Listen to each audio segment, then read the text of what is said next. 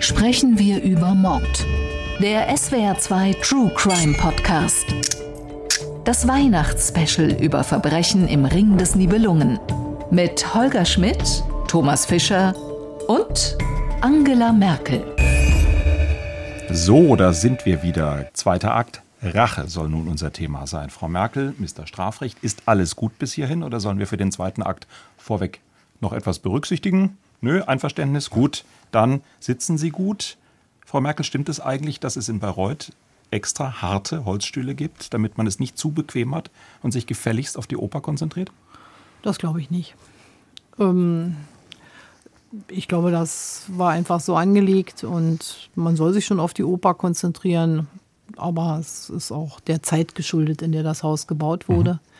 Was ich ähm, eher als nicht ganz so top gebildete Wagnerianerin äh, oder Wagner Lauschende ähm, manchmal vermisse, sind die Über Untertitel oder Übertitel, mhm. wie immer sie es nennen wollen, weil einfach der Text in äh, Ring natürlich so außergewöhnlich ist und das ist ja auch das, was die Faszination macht, dass Text und Musik ineinander verschmelzen, dass Wagner das alles selbst geschrieben hat.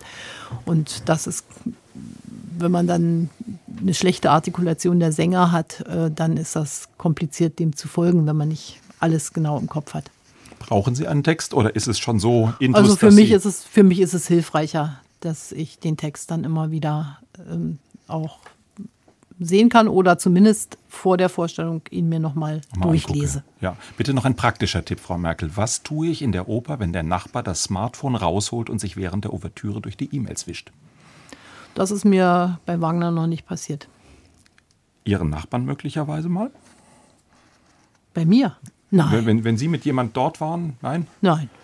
Keine Ministerpräsidenten, die sowas tun? Nein. Gut. Erinnere mich an nichts.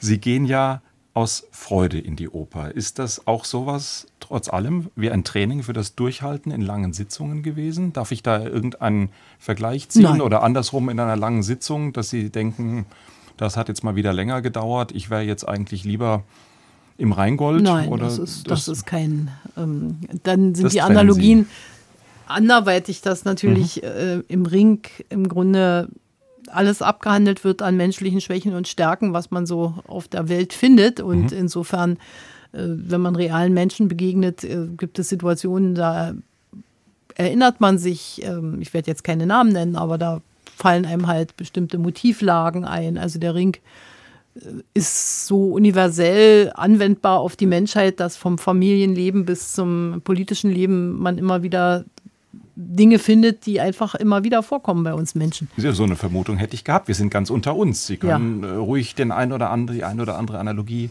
herbeiziehen.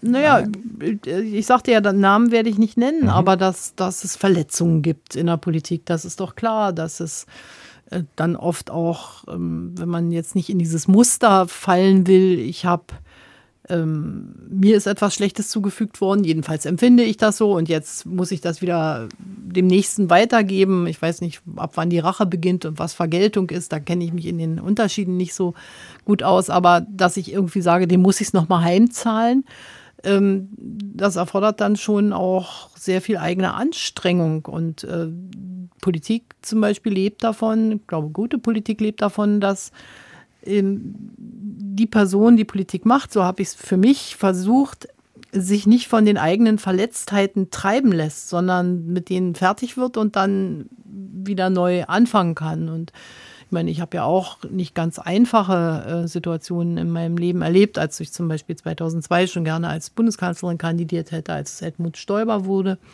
Und ähm, ich glaube, nach bestem Wissen und Gewissen dann einen Wahlkampf geführt zu haben, in dem ich nicht jeden Tag habe durchblicken lassen, ähm, dass ich es auch gern geworden wäre, sondern mich mit der Situation abgefunden habe und sie akzeptiert habe und dann zum Wohle des anderen versucht habe zu arbeiten. Und das zu schaffen und das auch hinzubekommen, ist manchmal auch Arbeit. Mhm. War der Ring da auch mal eine Hilfe, dass Sie sich überlegt haben bei der Analyse, nach meinem Eindruck sind Sie ja in diesen Situationen immer eine sehr klare Analytikerin gewesen, dass man sagt, vielleicht hilft mir da jetzt nochmal das ja, Vergegenwärtigen. Das geht ja das nicht so, dass ich mich morgens hinsetze und sage, ach, was sagt mir der Ring Nein, jetzt? Aber, aber äh, die Tatsache, dass ich ihn immer wieder habe gerne auf mich wirken lassen mhm. und dass ähm, die Mechanismen, die dort ablaufen, einfach so um, um, umfassend sind. Äh, deshalb habe ich es mir ja auch immer wieder angeguckt. Und natürlich macht ein solches Hören des Rings und Sehen des Rings na, mit einem Menschen etwas. Deshalb lesen wir ja, deshalb schauen wir Filme, deshalb hören wir Musik und ähm, das fließt dann hoffentlich in die eigene Verhaltensweise irgendwo auch ein. Das ist ja nicht nur passive Rezeption, mhm. sondern ich mache mir dann auch als Mensch Gedanken darüber. So, so würde ich das sehen. Es gibt übrigens noch eine, wenn ich will jetzt nicht zu lang sein, aber noch eine Sache, die, die mich immer wieder beschäftigt hat wir haben ja gesagt, der, der Ring zieht sich über viele Generationen. Jetzt komme ich als Mensch in eine ähm, Konstellation. Eigentlich kann ich gar nicht mehr zum Guten wenden oder fast nicht mehr. Mhm. Also, ich sag mal, als Waltraute Brünnhilde alles erzählt, wenn sie da gesagt hätte, Ring kommt jetzt sofort zum Rhein, hätte man es vielleicht noch wenden können. Aber ähm, sie kommen also in eine Situation, da ist, die hat eine Vorgeschichte. Sie bestimmen an dieser Geschichte eine Zeit lang etwas mit und dann gibt es eine Nachgeschichte, an der sind sie auch schon nicht mehr beteiligt. Und wie versuche ich jetzt in dieser vertrackten Konstellation, die ja durch ganz viele Konflikte vorher schon bestimmt ist, noch das Beste daraus zu machen?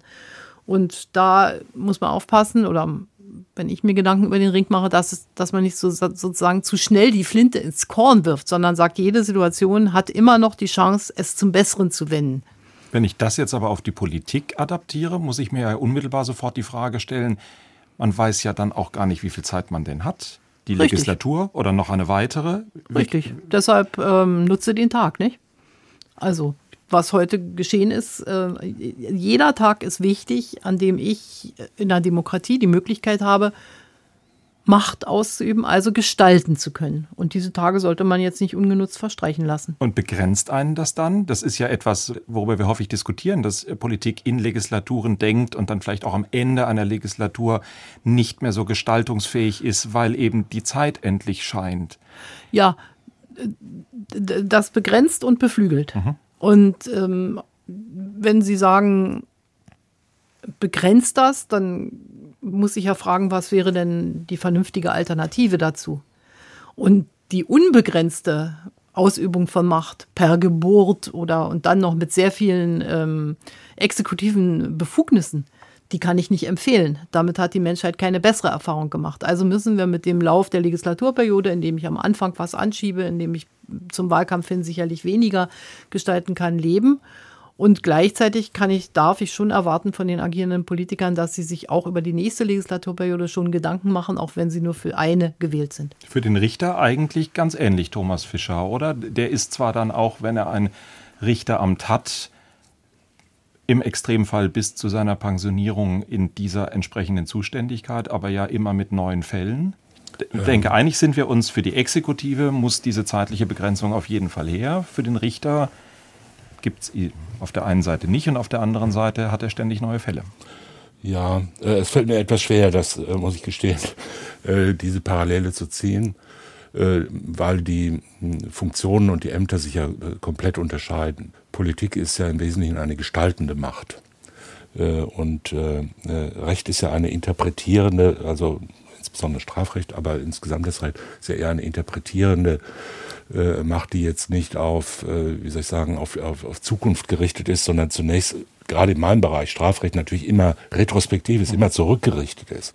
Wenn ich äh, nochmal äh, ganz kurz zurückkommen darf auf den, auf, äh, auf den Ansatz beim Ring, muss man sagen, die, die eigentliche Heldin ist nach meinem Verständnis ja die Figur Brünnhilde, die ja am Schluss äh, sozusagen das macht, was man als Trauerarbeit bezeichnen könnte. Ja? Also eine, die einzige Figur, die am Ende äh, versteht, wie alles zusammenhängt, die denn äh, das eigene den eigenen Untergang, den Untergang dieser äh, dieser göttlichen äh, Valhalla-Kultur in Kauf nimmt für die für die Rückgabe, für die Rückführung und die auch versteht, äh, welcher Lug und Trug um sie herrschte. Ja, keiner der sonstigen äh, Beteiligten, äh, weder dieser äh, Naturbursche Siegfried noch äh, einer von den äh, Gierhälsen und oder der eitle Herr Gunther durchblicken ja das, was sie tun. Ja, sie werden ja getrieben von irgendwas und die einzige, die am Schluss äh, vielleicht sagt, ich verstehe das alles und deshalb äh, äh, äh, schreite ich in den Feuerring und opfere mich selbst. Das ist ja eigentlich eine Trauerarbeit, die dazu führt, äh, dass äh, die Dinge versöhnt werden können.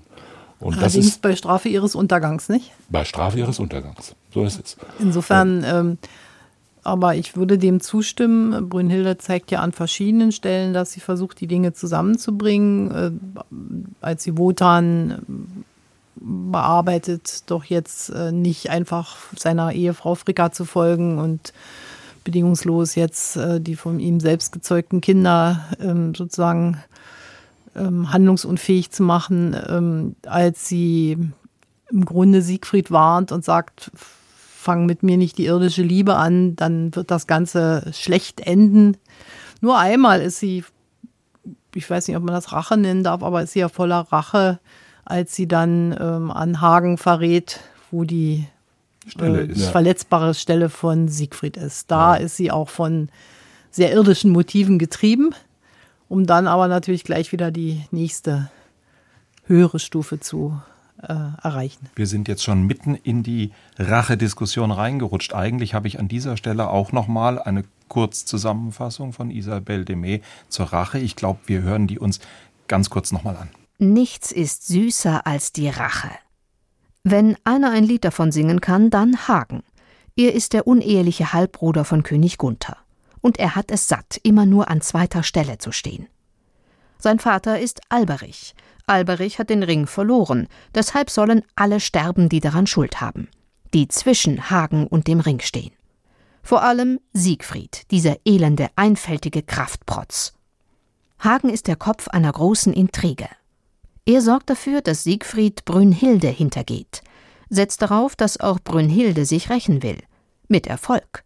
Sie verrät ihm Siegfrieds verletzliche Stelle, spricht damit sein Todesurteil.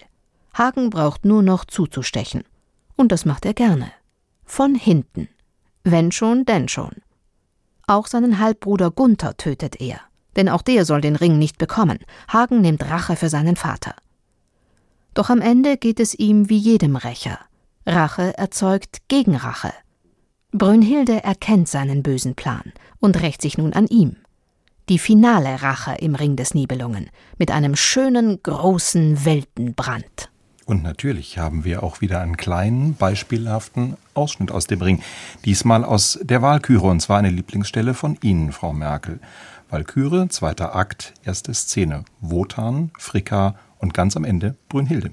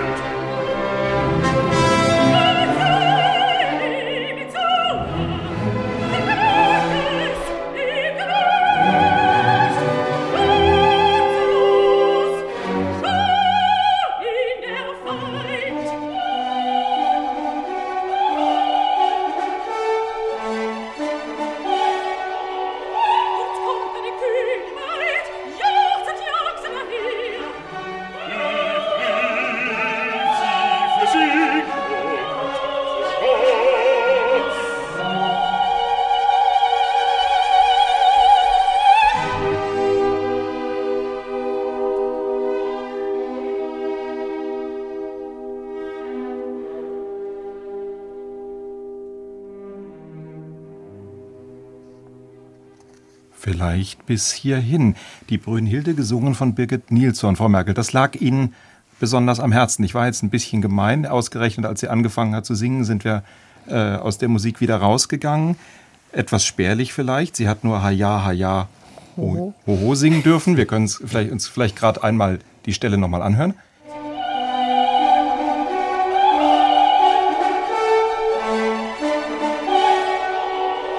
Was verbindet Sie mit dieser Aufnahme? Ist einfach eine grandiose Brünnhilde, eine großartige Sängerin gewesen und ähm, war ein Tribut an große Sänger, Sängerinnen der Vergangenheit. Deshalb war das mein Wunsch gewesen. Und ansonsten hatte ich mir die Stelle einfach ausgesucht, weil ich das ähm, schon sehr beeindruckend finde, wie Fricka Wotan eine Gardinenpredigt hält und Wotan, Wotan eigentlich sowohl im Dialog mit Fricka als auch im Dialog mit Brünnhilde später nie richtig kraftvoll argumentiert. Egal welcher Frau er begegnet, er kann im Grunde nur, ähm, er, er, hat im Grunde gar keine Argumente für sein eigenes Verhalten und die Frauen müssen ihm sozusagen noch selber erklären, was sie glauben, was er denkt. Und das finde ich äh, sehr stark. Lernen wir da eine Menge, Thomas Fischer, über Zwischenmenschliches in Partnerschaften? Ja, darüber kann man ja äh, immer wieder sehr viel lernen, je länger das Leben dauert. Wir Männer sind und, angefasst äh, an dieser Stelle, oder? Nein, nein, ich, nein. wir nehmen das, wie es kommt und wie es ja auch richtig ist. Thomas Fischer, für Sie beginnt musikalisch hier ein, ein, Thema, das für Sie, glaube ich, im Ring eine ganz besondere Bedeutung hat. Denn was, was wir am Ende gerade gehört haben, ist ja das Thema des Walkürenritts. Ein Stück aus dem Ring, das für Sie eine ganz besondere Bedeutung hat. Nein, hat es eigentlich äh, nicht unmittelbar. Äh, natürlich ist das, sagen wir, einer der, äh, man könnte ja schon sagen, einer der Wagner-Hits, ja, diese, äh, dieses Motiv.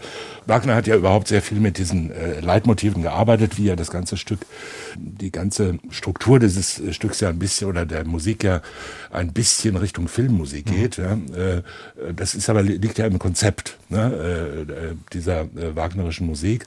Der Walkürenritt ist natürlich einer der äh, berühmtesten äh, Schlager aus diesem äh, aus, äh, aus, dem ganzen Gesamtwerk und wird ja immer wieder verwendet für alles Mögliche. Äh, Ihre Frage zielt natürlich darauf ab, dass äh, wir mal darüber gesprochen haben, dass ja der Walkürenritt auch in dem berühmten Film Apokalypse Now verwendet und dieser Film hat in meinem Leben eine biografisch gewisse Rolle gespielt. Der hing aber weder mit dem Walkürenritt noch mit was anderem zusammen, sondern damit, dass ich mal einige Tage auf der Intensivstation verbracht habe, vor ungefähr äh, knapp 20 Jahren. Und äh, in, dieser, äh, in dieser komatösen Zustand ernsthaft der Ansicht war, ich sei in dem Film äh, Apokalypse Now und sei ein Teil dieses Films und auch ein Teil dieses Schicksals, äh, äh das da in dem äh, Film geschildert wurde, äh, sei jetzt meine unmittelbare Gegenwart. Äh, was so ein eindrucksvolles Erlebnis äh, biografischer Art war und äh, so eine, ähm, wie soll ich sagen, Nahtoderfahrung würde man das vielleicht heute nennen. Und äh, deshalb ist mir das in Erinnerung geblieben. Was ja aber dafür spricht, dass dieses, dass dieses Thema einfach so mächtig ist, oder? Sehen Sie das auch so, dass, dass es einfach, einfach musikalisch so stark ist, dass es immer wieder auch rezipiert worden ist? Ähm, es ist musikalisch stark. Ich glaube, es wird ähm, manchmal auch unterschätzt, wie technisch, also sprachlich stark es ist. Denn ähm, jede dieser Walküren hat da ja ihr, ihren Part und ähm, berichtet äh, über bestimmte Blickwinkel aufs Leben. Brünnhilde ist natürlich die äh, prima und primäre unter all denen. Aber auch die Waltrauten-Erzählung, als Waltraute dann zu ihr kommt, äh, später ähm, dann auf den Feuerfelsen. Und insofern ist es eine unglaublich intensive Musik, in der sich natürlich ganz viele Motive auch äh, verknüpfen. Und das ist ja auch das Spannende bei Wagner, dass er es geschafft hat, jeder Person im Grunde ein Motiv zuzuordnen, aber in der Zusammenwirkung der verschiedenen Motive daraus eben eine wunderbare Musik entsteht. Ich wollte nur noch mal auf das Rache. Äh, ich, ich, genau, ich habe das auch auf dem Zettel. Das inhaltliche Rachemotiv zurückkommen. Ja? Das Rachemotiv und die Frage von Frau Merkel von vorhin: Rache versus Vergeltung. Wie steht es zueinander? Ja, man kann sagen, es ist fast dasselbe. Man kann, man kann aber auch natürlich sehr stark differenzieren. Rache ist ja ein interessantes äh, Motiv äh, des Menschen. Es ist aber ein, glaube ich, äh, eines der anthropologischen Grundmotive.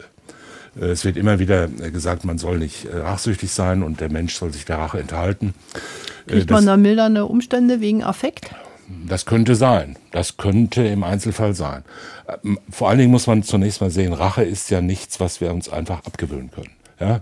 Wer mein Liebstes, Impulsiv, wer mein ja. Kind ermordet, wer meine, äh, meine Geliebte tötet, äh, wer mir das Schlimmste antut, was ich mir vorstellen kann, den werde ich mit meiner Rache verfolgen. Und wer sagt, äh, das hat mit mir nichts zu tun, ich bin ein guter Mensch und äh, möchte, da, äh, möchte damit mit, mit, mit Rachemotiven nichts zu tun haben, der äh, hat äh, eine große Aufgabe vor sich, die er vermutlich nicht bewältigen kann. Das, das ist ja gerade einer der wichtigen Gründe dafür, dass wir sagen, ein Strafgericht ist nicht der vertretende Rächer des Opfers.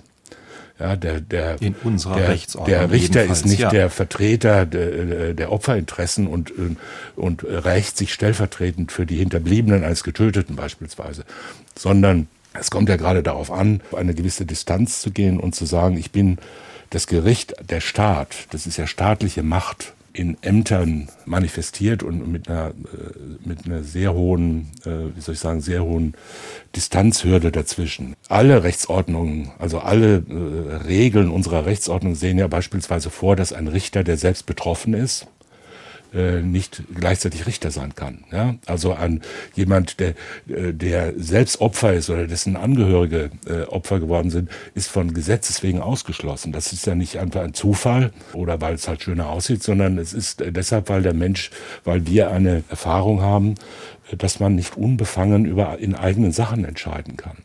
Und wir leben ja heute in einer Zeit, in der beispielsweise diese äh, Opferorientierung im Strafrecht sehr stark in den Vordergrund gestellt wird.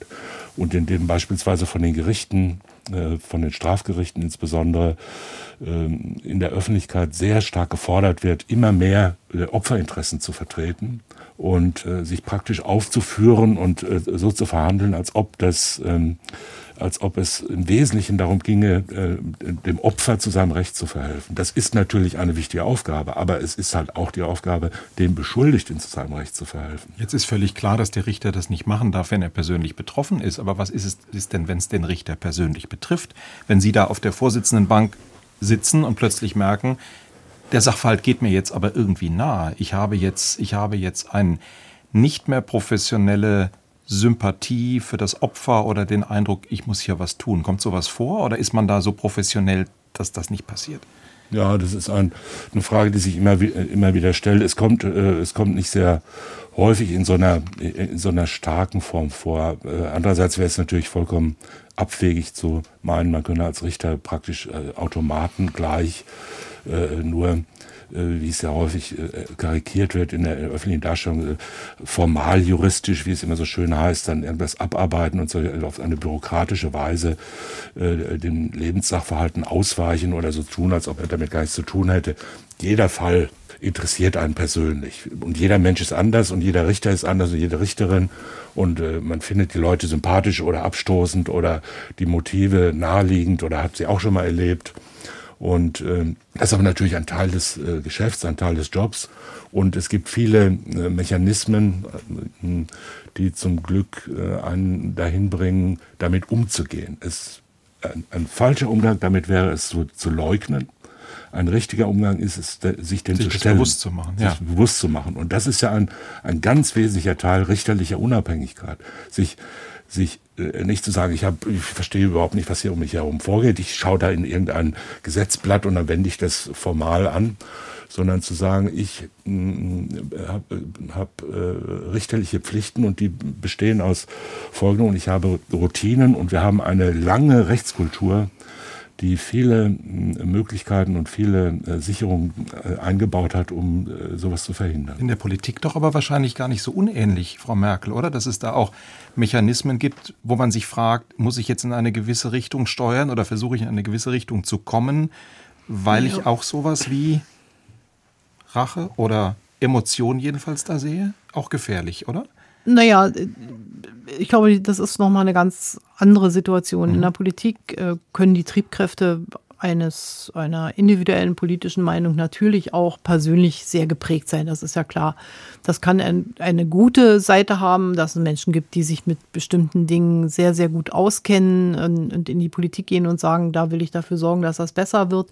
Und wenn wir nicht, äh, das ist ja auch die, die, die Aufgabe, dass wir Politikerinnen und Politiker haben, die möglichst aus einem breiten Spektrum von ähm, Erfahrungswelten in der Gesellschaft kommen. Wenn das zum Schluss äh, nur noch Juristen sind oder nur noch Landwirte sind oder nur noch ähm, Menschen aus, äh, aus dem Mittelstand, dann äh, wieder spiegelt das ja nicht unser gesellschaftliches Spektrum. Aber in der Entscheidung von politischen Sachverhalten ist ja sehr, sehr häufig, äh, wenn sie von Relevanz sind, äh, die Mehrheit erforderlich. Das heißt, ich habe immer ein ausgleichendes Moment. Wenn ich jetzt persönlich getrieben bin von irgendetwas, werde ich mich aber nicht damit durchsetzen, mhm. weil ich eine Mehrheit brauche für die Entscheidungsfindung. Und sowas wollte ich gerade fragen. Haben Sie noch jemand auf Ihrer politischen Racheliste? Ich hatte ja darüber gesprochen, dass ich mich äh, zeitlebens bemüht habe, in meiner politisch aktiven Zeit solche ähm, inneren Emotionen auch ein Stück mit mir selbst auszumachen und habe, glaube ich, dafür hat man ja auch Mitarbeiterinnen und Mitarbeiter, die einen darauf hinweisen, dass äh, jetzt vielleicht eine ungewöhnlich emotionale mhm. Entscheidung erfolgt. Und ich denke, wenn man von ähm, Rache oder Vergeltungssucht so stark geprägt ist, dass man das nicht mehr aus dem Kopf kriegt, dann sollte man mit Politik aufhören. Mhm. Thomas Fischer, für Sie die Gegenfrage. Haben Sie Sorge, dass jemand Sie auf Ihrer persönlichen Racheliste hat, weil Sie ein Urteil gesprochen haben? Nein, ähm, jedenfalls nicht in, in, in einem äh, Maße, das äh, mich jetzt äh, furchtsam sein lässt. Äh, es gibt äh, ganz gewiss äh, eine ganze Reihe von Menschen, denen ich nicht in angenehmer Erinnerung geblieben bin also im Geschäft des Strafrichters äh, ist es häufig so, dass viele Beschuldigte in einem, sich in einem System bewegen, in dem sie im Grundsatz ja ähm, äh, das Rechtssystem nicht ablehnen. Ja, wir haben ja, äh, wir haben ja nur ganz wenig Leute und zum Glück ganz wenig Leute, die sagen, ich lehne das insgesamt ab. Ja, du bist vollkommen völlig illegitim. Ja, äh, du bist gar nicht der Staat, du bist irgendein Räuberhauptmann, der, nein, ja, fangen wir jetzt ja, nicht so an. Ist ja. es ja irgendein Räuberhauptmann, der mich hier, äh, der mich hier verhaftet, äh, sondern die meisten, äh, die meisten Menschen, die zum Beispiel wegen Mordes äh, vor dem Schwurgericht stehen, sind ja absolut dafür, dass Mörder ähm, äh, verurteilt werden. Die sagen nur, nur ich bin unschuldig. Mhm. Ja, die anderen, so, anderen Mörder müssen natürlich alle eingesperrt werden äh, und nur ich bin äh, schuldig. Das heißt, ähm, wenn man versucht, äh, den Dingen halbwegs gerecht zu werden und seine Arbeit zu tun, ist man jetzt zwar dem einzelnen, dem einzelnen persönlichen Hass vielleicht ausgesetzt, aber nicht im Sinne von von Rache, da mag sich irgendjemand äh, Gedanken darüber machen, aber das sind ja normale, äh, äh, denke ich mal, das sind relativ normale und weit verbreitete Umstände. Jeder Mensch hat ja im Laufe seines Lebens eine Vielzahl von von äh, angenehmen und leider auch eine, doch eine Mehrzahl von sehr unangenehmen Begegnungen mit anderen. Und jeder hat so für sich eine heimliche Liste von Menschen, wo er sagt, also der wenn mir der nochmal in die Quere kommt, dann äh, sollte er sich vorsehen, aber da muss man halt irgendwie mit umgehen. Das ist ja kein, das ist ja ganz normale, äh, wie soll ich sagen, ganz normale Aufgabe menschlichen Verhaltens. Ich finde den Punkt, den Sie genannt haben, dass es so einen bestimmten Druck gibt, ähm, dass äh, Opfer sozusagen Gerechtigkeit bekommen müssen durch die Rechtsprechung. Ähm, dass das schon ein interessantes Thema ist. Und äh, vielleicht müsste in der gesamten Gesellschaft darüber auch noch mehr gesprochen werden, was kann, was können Gerichte leisten und was können Gerichte nicht leisten. Und sie können mit Sicherheit ähm, weder Versöhnung befehlen, noch können sie traumatische Erfahrungen ja. wieder ähm, ungeschehen machen. Menschen sind durch bestimmte Dinge, die ihnen zustoßen, wenn jemand mein Kind ermordet, wenn ähm, ein Verkehrsunfall ist, wenn ähm, etwas Schreckliches passiert, sind sie natürlich in ihrer Lebensbahn gezeichnet. Und der Rechtsstaat kann das versuchen, irgendwo auszugleichen, aber er wird es nicht kompensieren können. Und die Diskussion, finde ich, äh, sollten wir uns ab und an auch gönnen, unabhängig von bestimmten konkreten Sachverhalten. Ja, das ist sehr wichtig. Also äh, äh, Gerichte und Strafgerichte insbesondere können beispielsweise auch nicht äh, Geschichte aufarbeiten, ja? äh, ähm, komplizierte Zusammenhänge und Ursachen aufarbeiten, was heute häufig äh, äh, erwartet oder verlangt wird und was Gerichte fast zwangsläufig überfordert. Ein ganz Beim, großes Beispiel, das mich sehr beschäftigt hat, der NSU-Prozess. Genau, an den habe ich ja, jetzt natürlich. eben auch gedacht. Woher ist das alles gekommen? Ja, äh, und, äh, Aber auch, dass das, das, das eben ich, ich zum Beispiel da auch durchaus mitgelitten habe, muss ich sagen, mit den Opfern, dass ähm, das, was sie sich vielleicht auch hofft und erwartet haben an auch gesellschaftlicher Zuwendung, das kann das Gericht alleine nicht leisten. Das ist ein weitaus breiterer Prozess, der mit Gedenken zu tun hat, mit bestimmten Gesten zu tun hat. Und ähm, ja, das zu diskutieren finde ich wichtig. Und das sind aber die Momente, wo dieser Prozess ja auch so schwierig wurde, wo es dann, wo dann plötzlich Justiz hart wirkte, weil sie sich ja nur mit Frage von Schuld und Unschuld der Angeklagten, und zwar aus guten Gründen, beschäftigt hat und man sich fragte, was ist mit den Opfern? Erklärt sich Thomas Fischer, Justiz da zu wenig, worum es im Kern geht? Ich meine, wir reden in diesem Podcast andauernd eigentlich auch über diese Frage, aber Justiz offiziell macht ja, das gar nicht haben wir schon oft darüber gesprochen. Ähm, es ist ja auch, manche, in manchen Situationen hat man auch den Eindruck, dass Gerichte auch insoweit davon überfordert sind, als sie versuchen, solchen äh, Emotionen und solchen Bedürfnissen nachzugeben. Das hat auch was mit Legitimation zu tun. Äh, die, die, die, das Vertrauen der Bevölkerung in die Gerichte ist ja zum Glück immer noch sehr hoch. Und äh, viele andere äh, sagen wir, moralisch-ethische äh, Institutionen unserer Gesellschaft sind sehr stark in Zweifel geraten oder sind im, sind im Umbruch oder sind in Unsicherheiten. Und man erwartet dann von bestimmten Institutionen, wie soll ich sagen, Versöhnungsfunktionen. Also man erwartet, dass ein Vorsitzender eines, eines Gerichts beispielsweise am Schluss eines großen, umfangreichen Prozesses eine insgesamt das alles darstellende Rede oder äh, Vortrag hält, der, der die Dinge auf ihren Punkt bringt, der den Opfern gerecht wird, den, Tätern gerecht wird, der die Gesellschaft irgendwie einstimmt in das, was da jetzt rausgekommen ist, das ist häufig eine, eine hohe Überforderung der äh, Gerichte, die man, ähm, die fast nicht vermeidbar ist, aber die, die man als solche auch wahrnehmen muss. Ja. Äh, wir wollen heute natürlich nicht mehr so eine, so ein, wie soll ich sagen, so eine Justiz, wie wir sie noch in den 60er Jahren in Deutschland hatte. Ja, also so eine sehr stark formale, extrem distanzierte äh, äh, Strafjustiz beispielsweise, die immer nur von Tatbeständen und, und Rechtfertigungsgründen redet und irgendwelche Strafen raushaut und dann sagt, mit dem Rest habe ich nichts zu tun. Mhm. Ja. Äh, das will ja auch keiner mhm. mehr. Das würden wir auch nicht ertragen. Ja. Aber wir können auch nicht aus allen Gerichten, wie soll ich sagen, aus, aus, wir können auch nicht aus Strafprozessen runde Tische machen, mhm. ja, wo, wo alle am Tisch sitzen und sagen, jetzt äh, fassen wir, wir uns mal an den Händen. Wir, wir, jetzt wollen wir mal so lange drüber reden, bis alle einverstanden sind. Das, äh, das kann nicht sein. Ja.